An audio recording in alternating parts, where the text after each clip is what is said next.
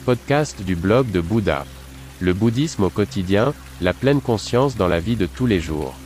Bonjour et bienvenue sur Bouddha Blog, mon podcast avec des valeurs et avec un contenu plus profond. Votre canal pour les thèmes bouddhistes, la pleine conscience et la méditation.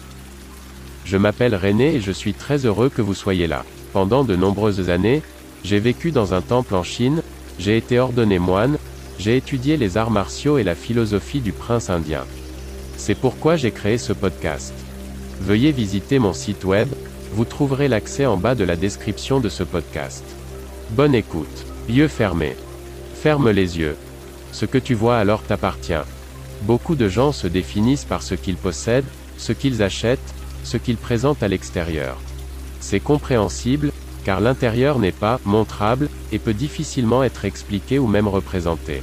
En tant que bouddhiste, ce n'est justement pas l'extérieur qui nous permet de nous retrouver, mais ce sont nos valeurs intérieures qui comptent, comme la compassion, l'amour et la compréhension. Lorsque nous quittons cette terre, nous ne pouvons rien emporter avec nous, donc rien ne nous appartient. La dernière chemise n'a pas de poche.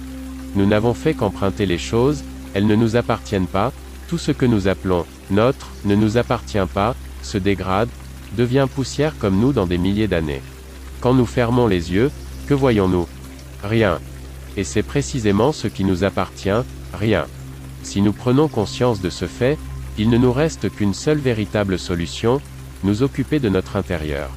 Pour cela, il est intéressant d'essayer l'enseignement de Bouddha.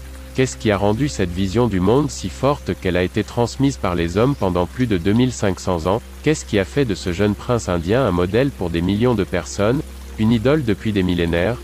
Le Bouddha historique a trouvé l'illumination, il s'est éveillé. Après avoir abandonné ses exercices méditatifs au bout de six ans, après s'être épuisé à ne pas connaître l'illumination, c'est à ce moment précis qu'il s'est éveillé. L'illumination est le but de tout bouddhiste.